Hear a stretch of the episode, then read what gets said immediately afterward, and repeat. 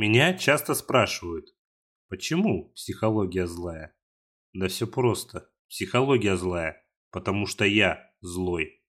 Уже неделю я пытаюсь записать подкаст, но у меня почему-то не проходит горло. Парни, девушки, если у кого-то есть э, запасное горло, пожалуйста, пришлите его мне. Я в следующем подкасте вставлю текст благодарности. О чем я хочу поговорить? Игры – это зло или нет? И почему игры всегда обвиняют во всех бедах? Почему именно игры – это причина стрельбы, смерти, глобальных катаклизмов? И почему политики так активно набрасываются на игровую индустрию и так яростно хотят ее запретить? И вот, листая я новости и натыкаюсь на такое. В настоящее время оборот видео и компьютерных игр – должным образом не регулируется. Дети не защищены, а демонстрации многочисленных актов насилия, отсутствие, а также и запрет на пропаганду нетрадиционных ценностей и желание сменить пол в данном сегменте развлечений, подчеркнула Лантаратова. Все это дьявольские проявления, которые противоречат нашим традиционным ценностям. Все, где это сегодня демонстрируется, должно быть вне закона. Мы обязаны защитить общество заявил Нилов. Да, это дьявольское проявление. Я уже собираюсь брать вилы, факелы и пойти сжигать ведьм. Так зачем тогда нам бороться с индустрией видеоигр? И раз причина не в этом, раз это дьявольские проявления, может нам тогда сразу пойти к дьяволу, предъявить, сказать, что ты делаешь-то, пропагандируешь тут нашим детям. А при чем тут тогда запрет? Если мы их запретим, дьявол придумает новые штуки. Тогда давайте пойдем куда-нибудь в ад и дадим пиздюлей сатане, чтобы он не, не творил такую дичь.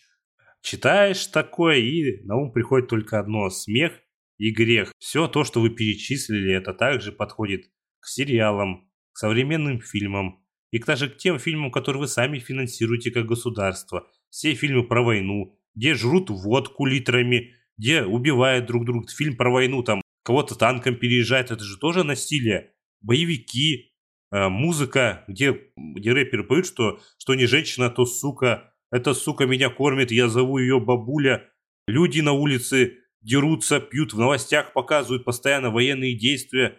Давайте это тоже запретим. Я скажу вам больше, все вот это намного сильнее влияет на нашу психику, чем видеоигры. И сейчас я объясню почему. Вот выходит какой-то политик и хочет внести законопроект. И просто говорит, я хочу запретить видеоигры. А почему он хочет запретить эти видеоигры? У нас есть Академия наук России. Почему не попросить у них провести исследование? Посадить группу взрослых, группу детей, дать им поиграть в игры с насилием, с повесткой, провести опрос, тестирование, посмотреть, как изменилось их мировоззрение, какое у них психическое состояние, на что повлияло негативно, на что повлияло позитивно. И с этими данными выйти не только в Думу, но и к людям и сказать, вот смотрите, мы получили вот такие вот данные. Мы постараемся их рассмотреть, обсудить, а не так просто. Вася захотел запретить какую-то игру, и мы просто хорошо относимся к Васе, и какой-то отродье, это дьявольские происки, мы это запретим. Люди в современном мире на это не поведутся, им нужны факты. А почему это не проводится? Да потому что этих фактов у вас, к сожалению, нет. Здесь нужно внести ясность. Игры могут нанести вред детям и нездоровым психическим взрослым. Но если ты сформировавшийся взрослый человек, то ты, поиграв в игру с ЛГБТ-тематикой, внезапно не осознаешь, что ты голубой. Так, а, что, и пойдешь целовать своего напарника Петровича на заводе? Таких исследований было проведено и выявлено, что психически здоровый взрослый ни на какую повестку и пропаганду не политической направленности не поведется. Интересно у нас э, политика, у политиков тавтология. Почему люди, которые не играют в игры, решают судьбу людей, которые играют? Это то же самое, как верующие решают судьбу неверующих, алкоголики решают трезвенников. Знаете, а еще в чем прикол? Интерес запрещать игры которые и так у нас в России официально не продаются. Рынок зарубежный и так обрубил нам все концы, а вы в данной ситуации тратите время просвещения на то, что в России и так нет. Это вы интересно, конечно, придумали. Запретить то, чего и так у нас в России нет. Большинство политиков действительно не играет в игры. Как я пришел к этому выводу? А как появилась игра Дока 2? Вышел один политик и сказал, игра про то, как нужно бегать, убивать зомби, мясо всякое. И называется она как-то Дока 2. Человек даже не знает точного названия, не понимает, что это две разных игры. Это Дота и Left 4 Dead. Здесь, наверное, работают принципы «не понимаешь, нужно запретить» как раньше запрещали книги, музыку, фильмы. Но сейчас эти люди смотрят фильмы и сериалы, поэтому они их не запрещают, потому что это их досуг. А то, что к их досугу не относится, мы будем запрещать. Как я уже упомянул выше, игры могут нанести вред. И перечислю, кому они могут нанести вред. В своей практике действительно я часто встречался с ситуациями, когда, когда видеоигры наносили вред детской психике. Но была ли это проблема распространения этих видеоигр? Скорее всего, это просто родители не досмотрели за своими детьми. Почему у нас пару лет назад бушевал синий слоник? Да потому что родители не знают, чем их дети занимаются, кому они присылают, пересылают свои обнаженные фотографии каким педофилам, чем они занимаются на досуге, какие фильмы смотрят, какие сериалы. Родители приходят, извините, затраханы с работы, им бы только до кровати добраться, они даже уроки не проверяют. Хочу извиниться, что я сказал «синий слоник». Я хотел сказать «синий кит». Я уже заметил потом на дубляже, поэтому исправляю себя. Вина ли в этом родителей? Нет. Вина в этом системы. Раз родители не справляются, давайте возьмем дополнительные силы, дополнительное финансирование, сделаем структуру, которая будет следить за детьми группы риска, просвещать родителей, давать им больше свободного времени. Почему мы? Мы живем же в капиталистической стране, а вы говорите про ценности, про русские ценности, в котором самое главное, чтобы духовное стояло на материальном. А это ли не абсурдно ли звучит? Мы живем в капиталистической стране, где деньги решают большинство проблем. У кого деньги, тот и папа. Я хочу сказать, что эта проблема не только в нашей стране, не только в России. В других странах тоже есть такая проблема, где бородатые дяденьки, которые ни в чем не разбираются, хотят запретить не только игры, но и другие сопутствующие темы, которые они не понимают. Но есть страны, которые решили уже эту проблему сквозь пот, слезы и анальную кару. Поэтому давайте мы не будем повторять этих ошибок и просто посмотрим на опыт наших коллег зарубежных и сделаем все по уму и сразу, а не будем опять разводить эту демагогию на 10 лет, пока не придут уже современные, более молодые политики, которые лучше разбираются в этом и не решат все нормально и адекватно. Мы можем просто ввести такое понятие, как возрастное ограничение. Мы будем продавать игры, где есть насилие ЛГБТ только 18-летним. Так как мы продаем сигареты, алкоголь, где-то есть 21 года. Приходит мальчик в магазин и говорит, я хочу купить GTA 5. А ему говорят, а тебе сколько лет? 13. Нет, сынок, мы тебе эту игру не продадим, она только с 18 лет, приходи с отцом. И мы объясним твоему отцу, что эта игра не подходит тебе. И если он все-таки решит ее купить и разрешить тебе в нее играть, тогда мы уже ничего не сможем сделать, мы ему продадим эту игру. А если ты в интернете захочешь ее купить, то тоже введи, сынок, паспорт и подтверди свой возраст. А вы вообще можете заморочиться и поставить на игры с такой тематикой рейтинг R. Под этим рейтингом продается порнография. На каждой кассете, на каждом диске есть соответствующая маркировка. И обложка скрыта. И обычно такие игры, такие, такая порнография продаются, знаете, есть, заходишь в магазин с порнографией, там в фильмах, может, видели, узкая комнатка с красной шторкой, туда люди так, оглядываясь, заходят, выбирают самую жесткую порнографию, у них накладные усы, шляпа, черные очки, они подходят на кассу, расплачиваются дрожащими руками, чтобы их никто не узнал, чтобы они знали, какую они порнографию см- смотрят. Поставьте такой рейтинг, чтобы как водку с 21 года, еще чтобы ты покупал эту игру, и тебя так полицающий продавец так смотрел, ага, любишь голубых. Но из этого вылазит другая проблема, что все можно скачать в интернете можно купить в интернете, включить VPN, э, взять европейский аккаунт и все это купить. Даже ваш хваленый великий китайский фаервол. Там люди покупают все точно так же, качают все точно так же. Как бы государство ни боролось, люди все равно найдут способ это доставать. Вы думаете, почему а, большинство игр, которые официально не выходят в Китае, есть китайский язык? Как так-то? В же игра-то не выходит. Да потому что в Китае живет Миллиард человек. И кто-то из этого миллиарда все равно зайдет эту игру и купит. В данной сложившейся ситуации в нашей России, когда эти игры официально не продаются, Да даже бы если было как раньше, игры бы спокойно продавались, здесь вот эти ограничения. Вы думаете, разработчики, вы подумали,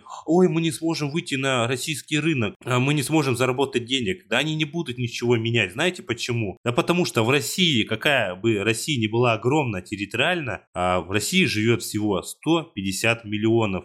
Если для сравнения, в Америке живет 300 миллионов человек, а в какой-нибудь Мексике 120 миллионов человек. То есть мы для зарубежных издателей, как Мексика, они даже русский язык-то не хотят сюда вводить, потому что это мизерный рынок. Они будут больше стараться выходить на китайский рынок, потому что там миллиард людей живет, миллиард, представьте. И хотя бы если из этого миллиарда миллион купит их игру, это уже будут огромные деньги. А у нас из этих 150 тысяч от силы играет, может быть, 20 миллионов, и официальные игры может покупать 10 миллионов. И 10 миллионов для какой-то игры, для игровой индустрии это мало, потому что есть разные жанры, и не всем жанры подходят. Поэтому эта система о запрете не будет работать. Если будет ограничение, да, люди будут знать, почему эта игра, почему на игре стоит какой-то определенный вид ограничения. Введите просвещение на родительских собраниях, в школах, даже в детских садах, потому что игры в детских садах наиграются, потом с кошмарами э, не могут дети уснуть. Если вы ведете эти маркировки и будете объяснять людям, почему эта маркировка, что будет вам 18-21 год,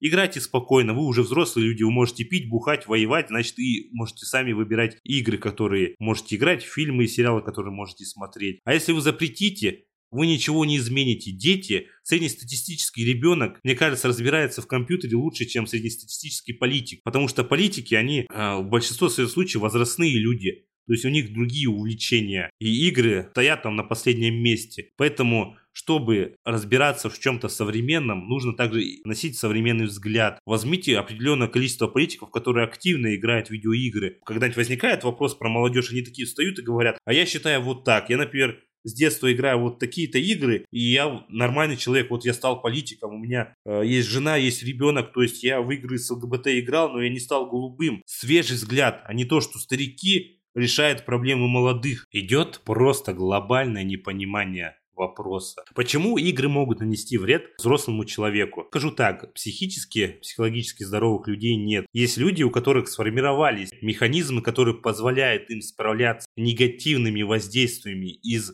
вне. То есть он может даже не ходить к психологу, не, психиатру, не прорабатывать свои проблемы, но он все равно понимает, что там неудачи где-то, я не пойду прыгать из окошка. И я скажу так, что игры не являются основным источником вреда, негативного влияния. Игры в основном, они могут быть одним из источников как обычно бывает, на насилие на работе накричали, он пришел домой, на него жена еще накричала, что он мало зарабатывает, у него машина сломалась, денег мало, дети бегают, орут, двойки в школе получает, он смотрит футбольный матч своей любимой командой. Там они проигрывают, он еще злой, он садится поиграть в игру, в игре у него не получается, и он просто взрывается, у него психика просто не выдерживается. Тех ресурсов, те ресурсы, которые у него были, для предотвращения этого все, они исчерпаны. Дальше он не знает, что делать. Он взрывает, идет там убивать жену, суицидится и так далее. Но проблема ли это видеоигр? Нет, это совокупность факторов. И как это можно решить? Это нужно вести ту структуру, чтобы человек понимал, что он, если он доходит до ручки, он может позвонить куда-то, он может попросить о помощи.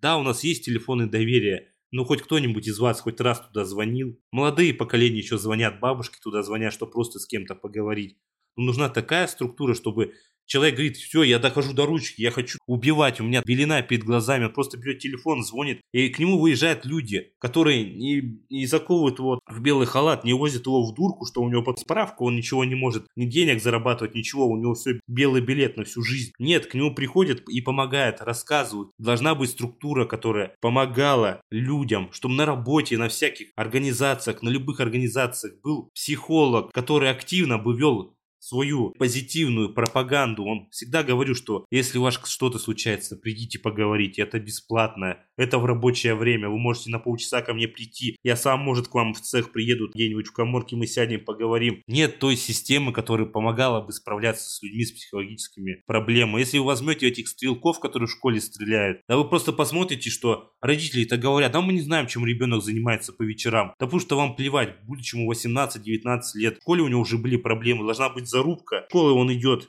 зарубка, что у него могут быть проблемы с психикой. В колледже, в институте смотрят, да, у этого человека есть зарубка, с ним ведут диалог, общение. Потом он идет на работу, на работе тоже смотрит, человек в группе риска, значит за ним тоже нужно следить. Если видите, что у него там уже все, у него он там горит на работе, чтобы начальники были грамотные, даже если это частники. Не нужно так доводить людей до Беларуси, что большинство руководителей, они сами психи еще те. Вы сами знаете, какие на работе бывают начальники, которые просто орут, выжимают, перекладывают свои внутренние психологические проблемы на других. Энергетические вампиры, которые высасывают своих работников. Нужен грамотный кадровый менеджмент, чтобы каждый руководитель был психологом, видел, как работники работают. У нас этой системы нет. А если нет системы, а есть та система, которая есть сейчас, Хоть вы запрещаете, обосритесь, но пока вы не выстроите грамотную систему, не поменяете ее, у вас не будет позитивного выхода из ситуации.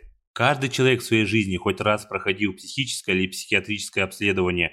Я, чтобы устроиться на работу, проходил целую энцефалограмму.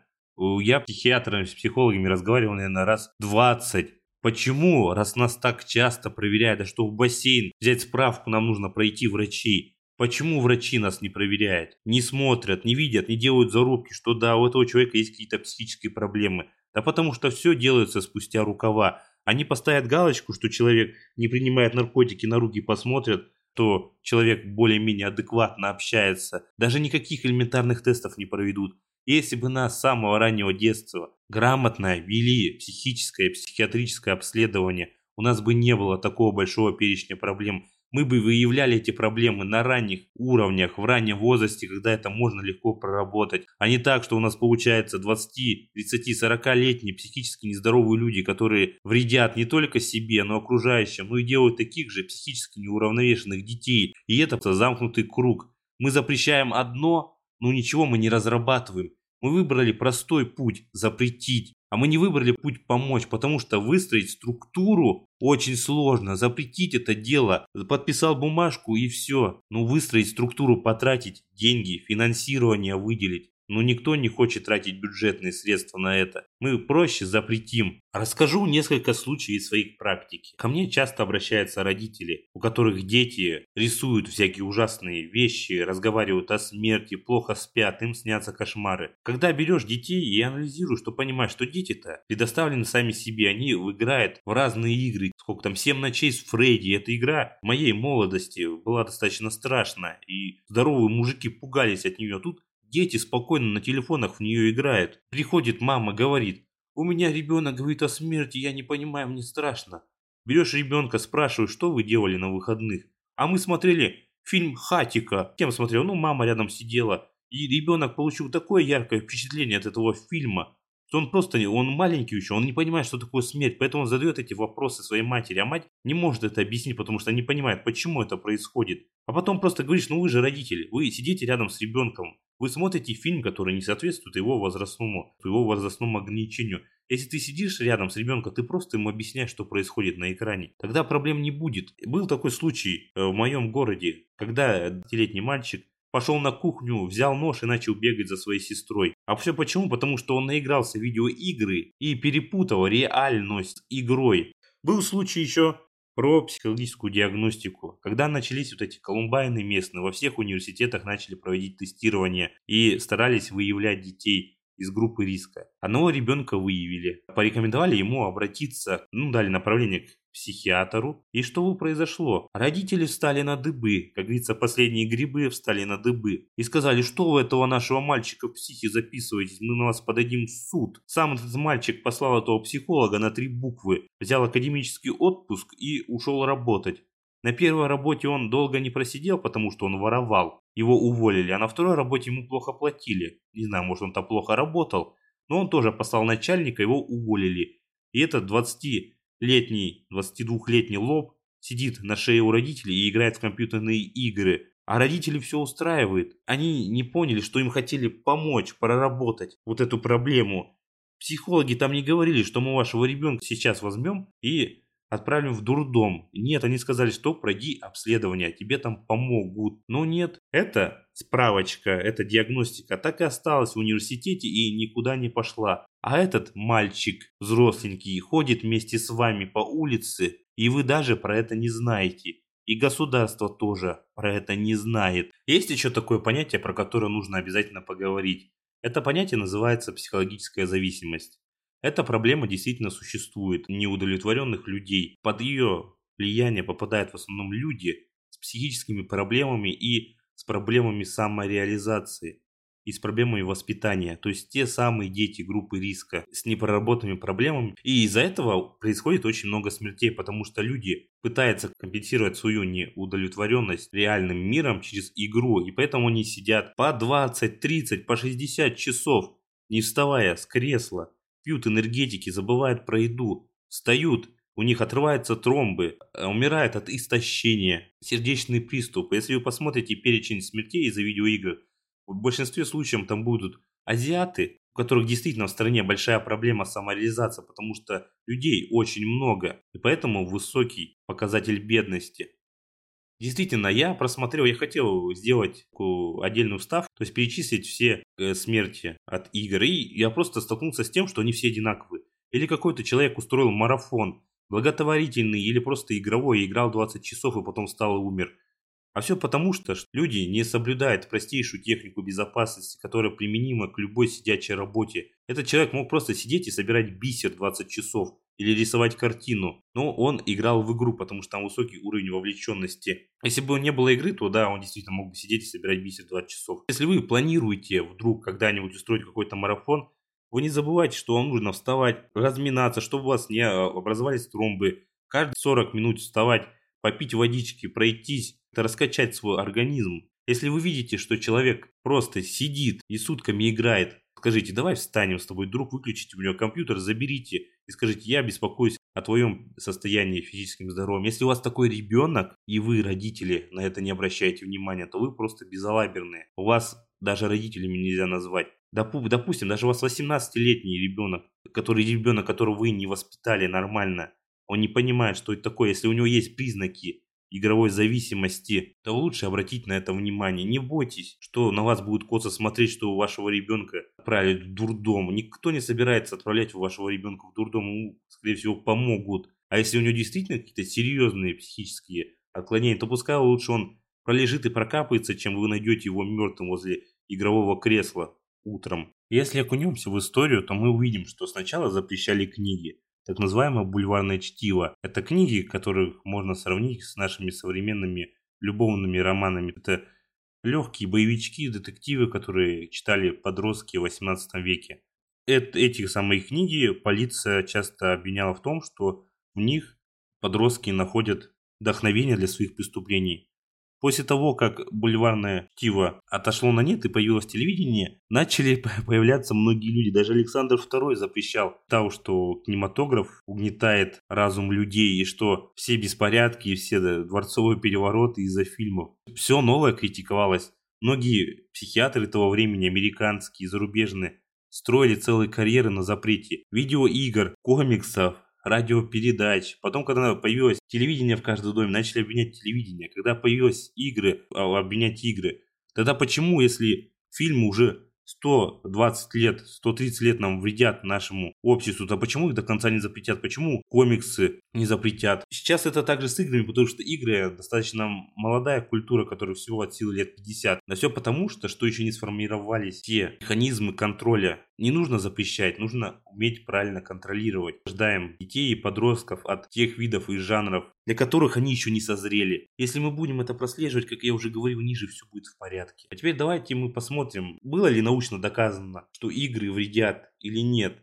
Я выписал для себя несколько исследований, которые говорят о пользе и вреде игр, что вы были подкованы в разговоре со своими родителями, с другими людьми, что вы смогли отстоять свою точку зрения и подкрепив это фактами. Немножко статистики. Видеоигры играют не только подростки и дети. Согласно исследованию Американской ассоциации производителей программного обеспечения и компьютерных игр, в 65% семей есть хотя бы один человек, который играет 3 часа в неделю и больше – Э, среднестатистическому игроку 35 лет. Причем, вопреки популярному мнению, среди игроков больше взрослых женщин.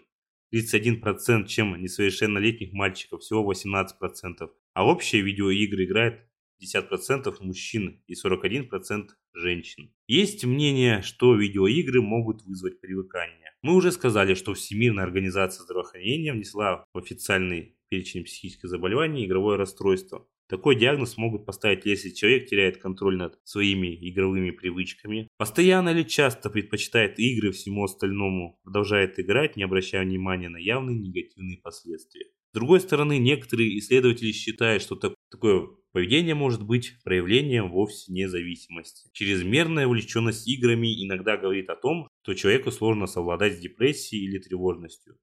Возможно, связь между видеоиграми и агрессией все же есть. Американская психологическая ассоциация провела обзор различных исследований, что выявило эту закономерность. Оказалось, что любители жестоких игр и правда чаще проявляют агрессию. Но Организация здравоохранения обращает внимание на один момент. Одни только игры не могут быть источником агрессии, о чем я говорил выше. К тому же есть много других исследований, которые вообще не обнаружили связь между насилием в игре и в реальной жизни. То есть Одни исследования совпадают, а другие пока не совпадают. Некоторые другие ученые вовсе считают, что выводы о наличии такой связи делались поспешно, а методы изучения проблемы имели погрешности. Ну, как во всех исследованиях, которые проведены в короткий срок и не повторялись много раз. В любом случае, агрессивное поведение и насилие не совсем одно и то же, напоминают сторонники видеоигр. С этим я тоже согласен. Игры вроде GTA, возможно, даже помогает снизить уровень преступности. Исследование 2015 года показало, что в течение нескольких месяцев после выпуска популярной жестокой видеоигры количество нападений и убийств снижается. Некоторые ученые полагают, что люди могут получить жестокое, но снижающее агрессию ощущение от игры с элементами насилия. Другие говорят, что агрессивные люди могут столкнуться с жестокостью в СМИ, а затем играть жестокие видеоигры вместо того, чтобы проявлять жестокость в реальной жизни. Подростки-геймеры гораздо реже проявляют насилие, чем принято считать. Профессор психологии Патрик Марки и Кристофер Фюргисон обнаружили, что только около 20 школьников-стрелков играли в жестокие видеоигры, а почти 70 их играющих сверстников абсолютно безобидны. То есть это погрешность. Такая маленькая, что эти 20% могли также смотреть плохие фильмы, слушать плохую музыку, смотреть плохие новости и читать бульварное чтиво. В докладе 2004 года о школьных стрелках секретной службы США и Департамента образования было установлено, что только 12 школьных стрелков проявляли интерес к жестоким видеоиграм. Но это уже даже не серьезно. Когда жестокие видеоигры стали популярными, насилие среди молодежи сократилось. Исследования показывают, что насилие среди молодежи уменьшилось, когда эти игры стали доступны. Приведем несколько цифр по данным. В 1980 по 1994 году уровень юношеского насилия возрос. В 1990 году началось падение и снизилось на 34%. Период с 1994 по 2000 год на 34% она сократилась. Одно из исследований Бостонского университета показало, что уровень насилия среди молодежи снизился на 29% в период, период между 2002 и 2014 годами. Оговоримся, правда, что все это лишь общие тенденции, которые напрямую не доказывают, что именно видеоигры снижают уровень насилия. Зато вполне опровергает популярная у некоторых политиков и родителей мысль, будто игры создают монстров.